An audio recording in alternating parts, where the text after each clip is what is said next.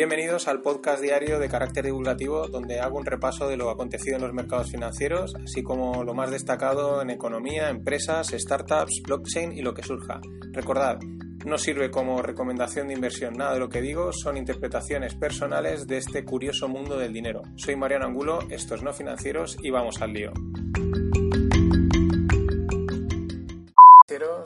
Lunes 28 de octubre, son las 7 y 18 y vamos a hacer primero un repaso de lo que ha pasado en los mercados la semana pasada.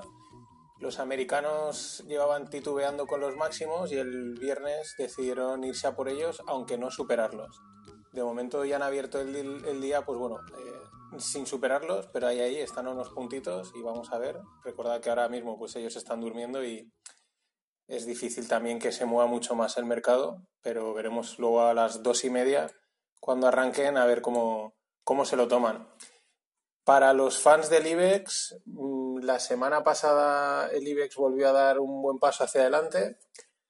Mm, aún tiene que confirmar cosas, pero bueno, de momento la, la tendencia que llevaba bajista desde el 2017 más o menos, 2000, finales de 2016, parece que la ha roto y parece que tiene ganas de hacer, de, portarse bien. Eh, vamos a seguir al tanto. Mm, ya sabéis que esto de los mercados, pues es siempre en el corto plazo, hay que ir con mucho cuidado, con mucha precaución. Cualquier día salen noticias y, cambia el panorama en un momento. Pero bueno, de momento eso, tiene, mm, tiene ganas, parece que tiene ganas de hacer las cosas bien.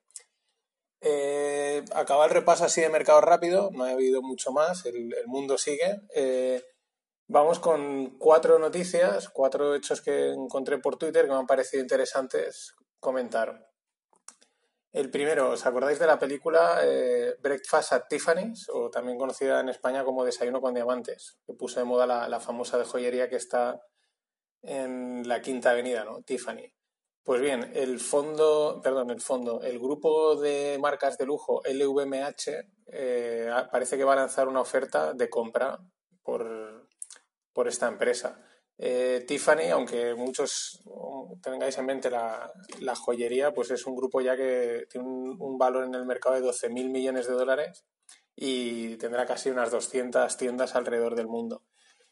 Eh, no es raro que el grupo LVMH lo quiera comprar. El, grupo LVMH es, una empresa francesa que aglutina principalmente, las dos marcas más conocidas son, son Louis Vuitton y, Givenchy, también creo que tiene Moet Chandon. Y, bueno, eh, es, es, normal que es, es un paso, digamos, incluso natural.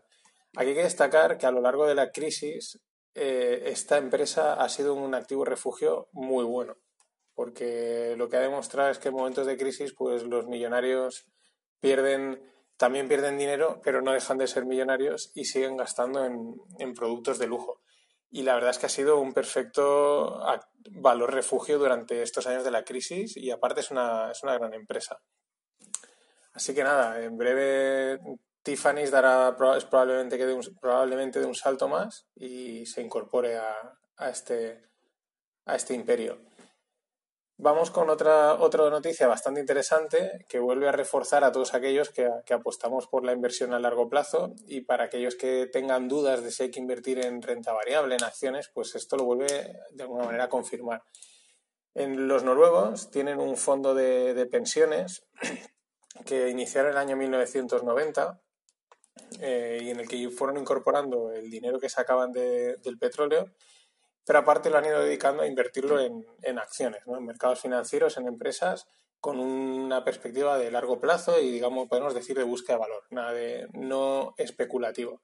Bien, pues ese fondo, que empezó a empezó, lo empezó a cotizar en 1990, a día de hoy ya tiene un valor casi igual que el del Producto Interior Bruto de España, es decir, 1,2 billones de euros, o sea, un fondo de pensiones. Lo interesante también es que eh, de media, en estos prácticamente casi 20 años, casi 20, 30 años, perdón, eh, ha, generado un retorno, una revalorización aproximadamente de un 6% anual. O sea, muy bien. La verdad es que es otro, hay miles de estudios, pero este es un ejemplo, digamos, real que demuestra lo, lo bueno y lo, y lo estable a veces que aunque no parezca es invertir a largo plazo y desde una perspectiva de calidad. Bien, vamos, seguimos con otra noticia. Esta ya no es tan, ya no mola tanto. Esta, aunque sí, tiene un lado bueno, tiene un lado bueno y un lado malo. El Sabadell, el Banco Sabadell, eh, presentó resultados el viernes, sacó unos resultados muy buenos, ganó 800 millones hasta septiembre, triplicando el resultado, reduciendo las provisiones, muy bien. Pero ya sabéis que cuando se presentan resultados, pues los, en este caso el consejero delegado Jaime Guardiola, pues hacen algunos comentarios, ¿no? Y ya empiezan a dejar caer que los tipos de interés, que como los tipos de interés son bajos, pues que habrá que empezar a cobrar por los depósitos. Es decir, por ese dinero que tienes en el banco ahí, que parado, pues que hasta ahora no te daba nada o prácticamente te daba casi nada, pues ya empiezan a barruntar y ya empiezan a oírse, a soltar los globos ondas de que, bueno, habrá que verlo, a ver quién es el primero que lo hace. Pero sí, ya empiezan a dejar los globos ondas. Yo el otro día incluso estaba viendo la tele y hasta Pablo Motos, que sin venir a cuento, lo dijo. Que no sé, eh, empiezan ya eso, globos sonda para que la gente se vaya un poco haciendo la idea. Ya veremos esto, cómo, cuando lo hagan, quién es el primero en hacerlo y, cómo cae en el, en el público general, en la gente, porque es, bueno, es lógico por cómo están los tipos de interés en, en, números negativos, pero realmente no tiene ninguna lógica y, va a ser, yo creo que va a, o sea, va a cabrear mucho a la gente, nos va a obligar quizás a, a meternos en activos de riesgo, a buscar otro tipo de soluciones que, que ya no nos van a, que viendo cómo somos la, la gran mayoría de los españoles, pues mm, no vamos a estar tranquilos, porque va a haber que asumir quizás algo de riesgo para no pagar esas, esas comisiones o nos obligarán a contratar algún producto no sé qué y cosas de estas. Pero bueno, eh, ojo porque cuando, cuando veas las barbas de tu vecino cortar, pon las tuyas a remojar. Y ya prácticamente para acabar, una noticia un poquito más, esta sí que es muy curiosa. Eh, yo hace dos o tres años eh, estaba, fui a, Asturias a una boda y, me iba desde Madrid en coche y me llamó mucho la atención que a mitad de camino pues vi que había una empresa de gambas.